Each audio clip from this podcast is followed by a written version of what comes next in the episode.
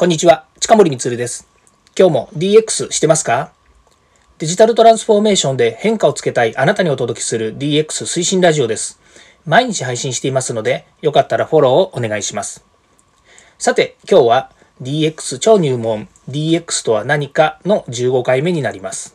今日はですね、DX 推進の担当者やリーダーになったら、まず押さえる3つのことっていうのをですね、お話ししたいというふうに思います。はい。えー、何を抑えなきゃいけないのかっていうことについてなんですが、まあ、大体ですね、4月ですね、今もう5月になってますけれども、4月になるとですね、えー、人事異動とかですね、それから職勢変更とか、えー、またはですね、部署の変更、えー、もっと大きなことを言うとですね、事業部の統廃合、そういったものがある中でですね、昨今はデジタルに関する新しい部門とかですね、センターというものができる会社、非常に多くなってまいりました。その中でですね、担当者やリーダーに据えられてですね、さてこれからこの DX 推進についてですね、何をやっていくのかといった時にですね、みんな迷われると思うんですよね。まあ、簡単に言うと、DX ね、え企業の DX、あなたの会社の DX は何ですか？っていうふうにですね、問われた時に、なんだろう？っていうふうになっちゃうケースって結構あるんですよね。まあ、それは、えっ、ー、と、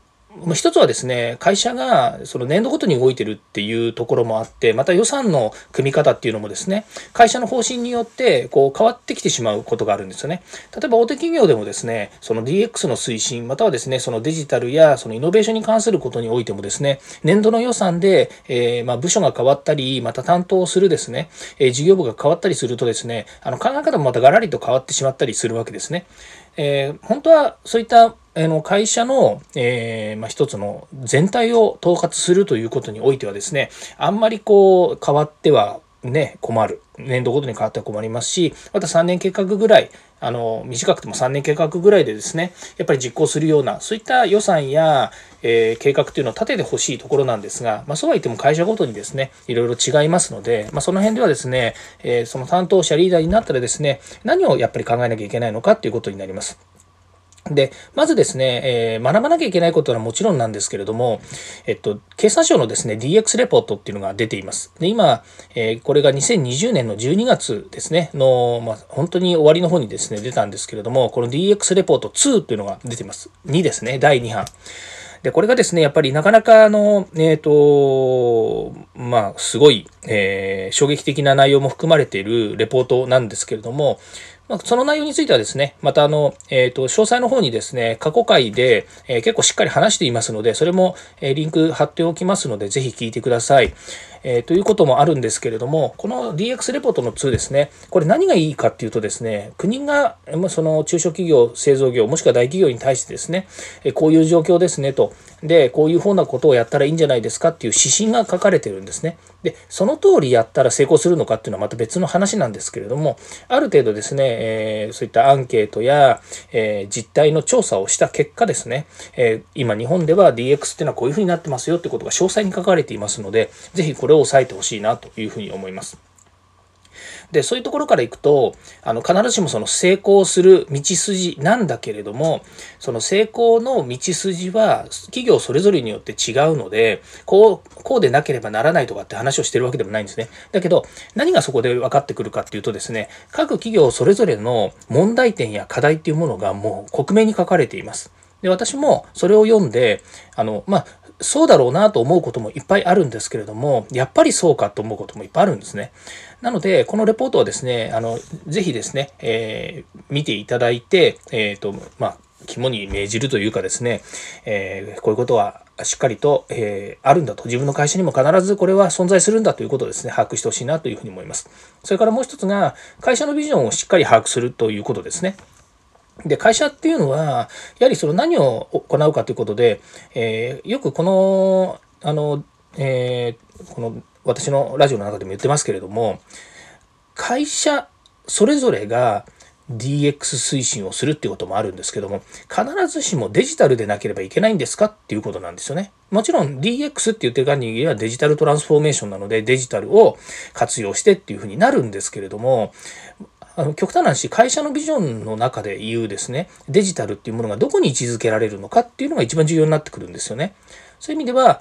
えデジタルを導入することが目的化するのではなくて、会社のビジョンを達成するために適材適所にデジタルを活用する。もっと言うと、会社のビジョンを達成するにあたり、すべての会社のプロセスをデジタルで、え置き換えてしまえというふうになるかもしれないんですよね。それは結構壮大な話ですし、ね、例えば Google とか Amazon とかね、Apple とかそういった企業になるんだって言うんだったら、もう必ずそういった視点で考えなきゃいけないわけですよね。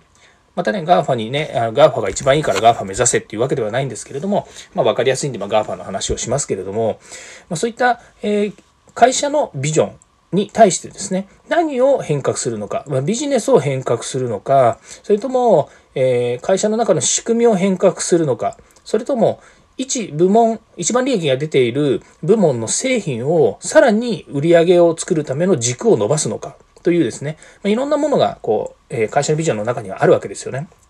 それをしっかり抑えてデジタルを導入するということです。まあ、必ずしもですね、その会社全体のですね、共通化するシステムを変えなければいけませんみたいなですね、ツールを、ツールだからといって、それを導入することが目的にするということではなく、会社のビジョンに対してしっかりとですね、それを把握して、え、デジタルを活用するなら活用するということを目指すべきであるということ。ここをしっかり把握するということですね。3番目がですね、え、この DX 推進って、え、1人とか2人とか1部門でできるもんじゃないんですよね。やっぱりろんな関係者を巻き込んでいくっていうことが当然大切になります。なので、デジタルを仲間と一緒に、仲間と一緒に学ぶということなんですね。で、デジタルっていうのはツールでありますけれども、共通言語なんですよね。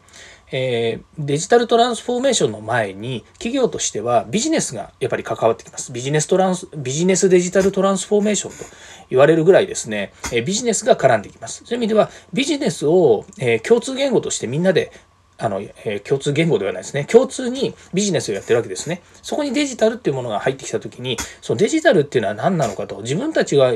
導入するデジタルの、えー、共通的な認識は何なんだということですね。やっぱりみんなで学ばなきゃいけない。そういう意味では合意形成が絶対必要なんですね。で、そこをですね、誤ると、まあ、目的、それから手段っていうものがですね、またおかしくなってしまいますので、まあ、必ずですね、デジタル、まあ、DX を推進するにあたってはですね、仲間と一緒緒にですね、デジタルを学ぶ。まあ、そういう意味では、会社としてですね、えー、教育、それから研修みたいなものもですね、しっかりと、えー、考えていくということですね。まあ、これがですね、あの3つが DX 推進の担当者、リーダーになったらですね、まず抑える3つのことということでお話をさせていただきました。